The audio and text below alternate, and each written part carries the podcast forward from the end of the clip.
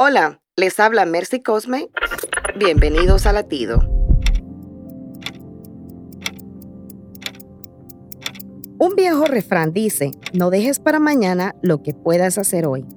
¿Cuántas veces después de tomar una decisión incorrecta o dejar de hacer algo que debimos, sufrimos, nos remuerde la conciencia deseando una oportunidad, solo un segundo para rectificar y decimos con pesar, si solo pudiera devolver el tiempo. Hoy es el día. Ordena tus cuentas con Dios. Ahora. Después que se acabe esta vida, no hay vuelta atrás. Querrás devolver el tiempo, pero no habrá más oportunidad. Así que no dejes para mañana lo que puedas hacer hoy. Para escuchar más latidos, visita salvationarmyradio.org.